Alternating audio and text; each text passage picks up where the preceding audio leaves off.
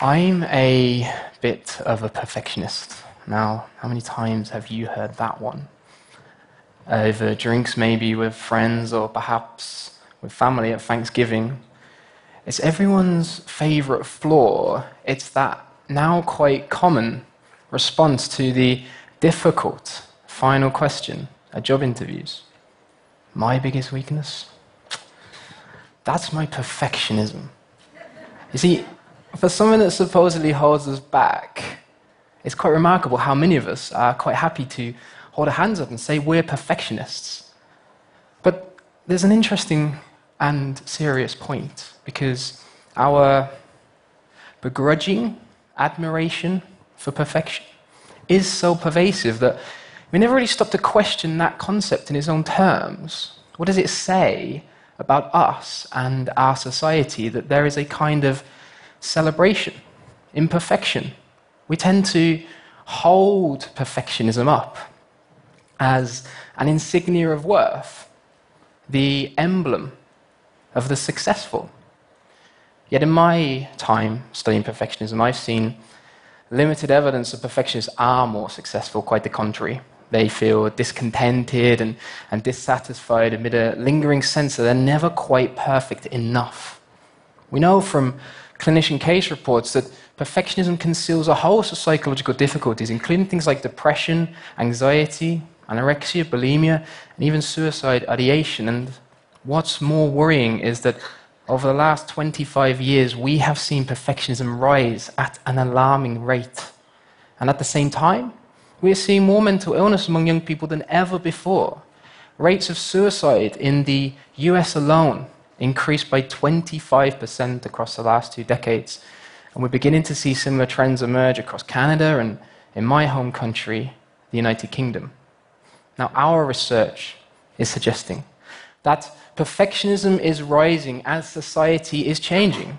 And a changed society reflects a changed sense of personal identity, and with it, differences in the way in which young people interact with each other and the world around them.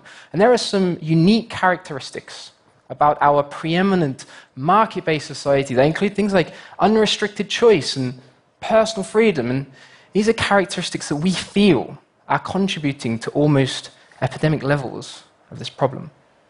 So let me give you an example. Young people today are more preoccupied with the attainment of the perfect life and lifestyle in terms of their image, status, and, and wealth. Data from Pew show that uh, young people uh, in, uh, born in the US uh, in the late 1980s are 20% more likely to report being materially rich as among their most important life goals relative to their parents and their grandparents. Young people also borrow more heavily than did older generations, and they spend a great, a much greater proportion of their income on image goods and status possessions. These possessions, their lives, and their lifestyles are now displayed in vivid detail on the ubiquitous social media platforms of Instagram, Facebook, Snapchat. In this new visual culture, the appearance of perfection is far more important than the reality. Now, if one side of the modern landscape that we have so lavishly furnished for young people is this idea that there's a perfectible life and that there's a perfectible lifestyle, then the other is surely work. Nothing is out of reach for those that want it badly enough, or so we're told. This is the idea at the heart of the American dream opportunity, meritocracy, the self made person, hard work. The notion that hard work always pays off, and above all, the idea that we're captains of our own destiny. These ideas, they connect our wealth, our status, and our image with our innate personal value. But it is, of course, complete fiction. Because even if there were equality of opportunity, the idea that we are captains of our own destiny disguises a much darker reality for young people that they are subject to an almost ongoing economic tribunal. Metrics, rankings, league tables have emerged as the yardsticks for which merit can be quantified and used to sort young people into schools, classes, and colleges. Education is the, the first arena where measurement is so publicly played out and where metrics are being used as a tool to improve standards and performance. And it starts young. Young people in America's big city high schools take some 112 mandatory standardized tests between pre kindergarten and the end of 12th grade. No wonder young people report a strong need to strive, perform, and achieve at the center of modern life. They've been conditioned to define themselves in the strict and narrow terms of grades, percentiles, and league tables. This is a society that preys on their insecurities insecurities about how they are performing and how they are appearing to other people. This is a society that amplifies their imperfections. Every flaw, every unforeseen setback increases the need to perform more perfectly next time, or else, bluntly, you're a failure. That feeling of being flawed and deficient is especially pervasive. Just talk to young people. How should I look? How should I behave? I should look like that model. I should have as many followers as that Instagram influencer. I must do better in school. In uh, my uh, role as mentor to many young people, I see these lived effects of perfectionism firsthand. And one student sticks out in my mind very vividly.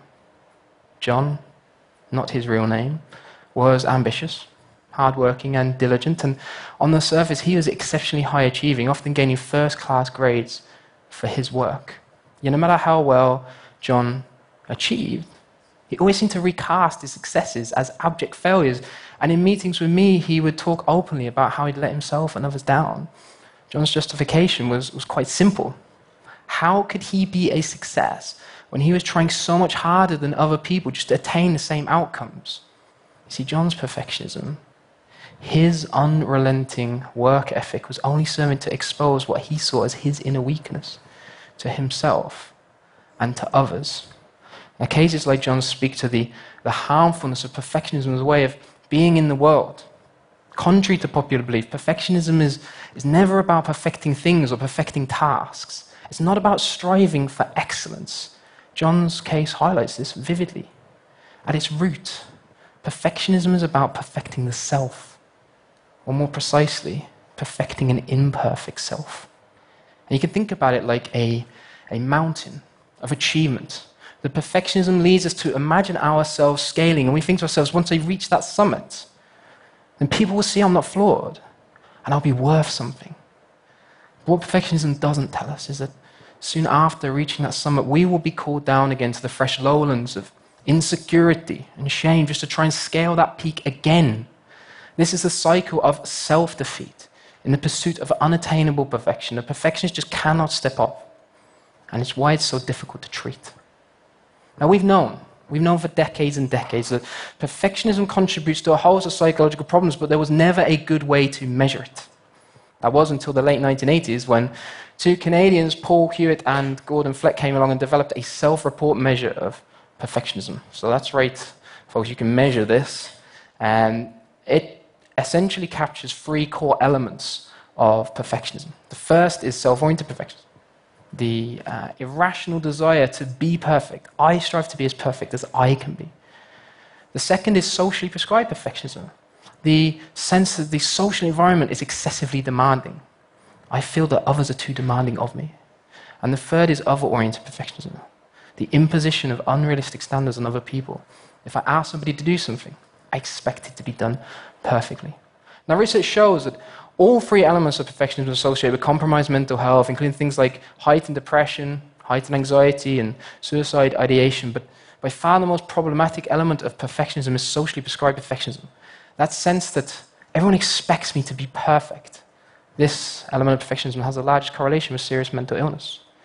And with today's emphasis on perfection at the forefront of my mind, I was curious to see whether these elements of perfectionism were changing.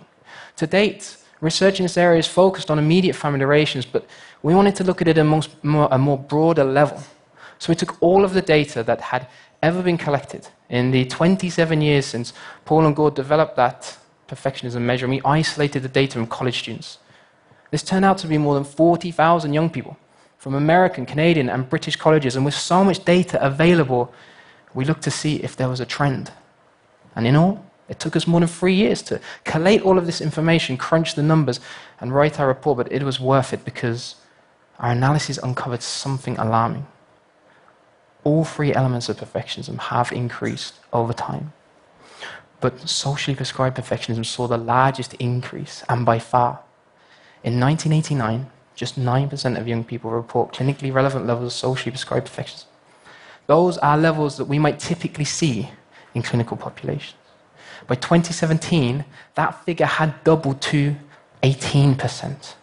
And by 2050, projections based on the models that we tested indicate that almost one in three young people will report clinically re- relevant levels of socially prescribed perfectionism. Remember, this is the element of perfectionism that has the largest correlation with serious mental illness, and that's for good reason. Socially prescribed perfectionists feel a unrelenting need to meet the expectations of other people. And even if they do meet yesterday's expectation of perfection, they then raise the bar on themselves to an even higher degree because these folks believe that the better they do, the better that they're expected to do. This breeds a profound sense of helplessness and, and worse, hopelessness. But is there hope? Of course, there's hope. Perfectionists can and should hold on to certain things. They are typically bright, ambitious, conscientious, and hardworking. And yes, treatment is complex, but a little bit of self compassion Going easy on ourselves when things don't go well can turn those qualities into greater personal peace and success. And then there's what we can do as caregivers. Perfectionism, uh, develops in our formative years, and so young people are more vulnerable. Parents can help their children by supporting them unconditionally when they have tried but failed. And mom and dad can resist that understandable urge in today's highly competitive society to helicopter parent. There's a lot of, communi- there's a lot of anxiety that's communicated when parents take on their kids' successes and failures as their own. But ultimately, our research raises important questions about how we are structuring society and whether our society's heavy emphasis on competition, evaluation, and testing is benefiting young people.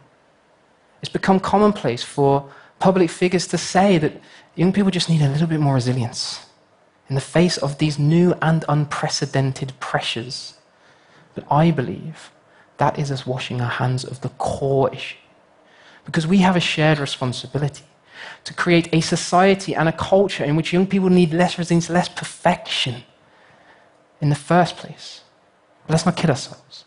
Creating that kind of world is an enormous challenge, and for a generation of young people that live their lives in the 24 7 spotlight of metrics, league tables, and social media, perfectionism is inevitable so long as they lack any purpose in life greater than how they are appearing or how they are performing to other people. But what can they do about it? Every time they are knocked down from that mountaintop, they see no other option but to try scaling that peak again. The ancient Greeks knew that this endless struggle up and down the same mountain is not the road to happiness. Their image of hell was a man called Sisyphus, doomed for eternity to keep rolling the same boulder up a hill only to see it roll back down and have to start again so long as we teach young people that there is nothing more real or meaningful in their lives than this hopeless quest for perfection, then we are going to condemn future generations to that same futility and despair. And so we're left with a question when are we going to appreciate that there is something fundamentally inhuman about limitless perfection? No one is flawless.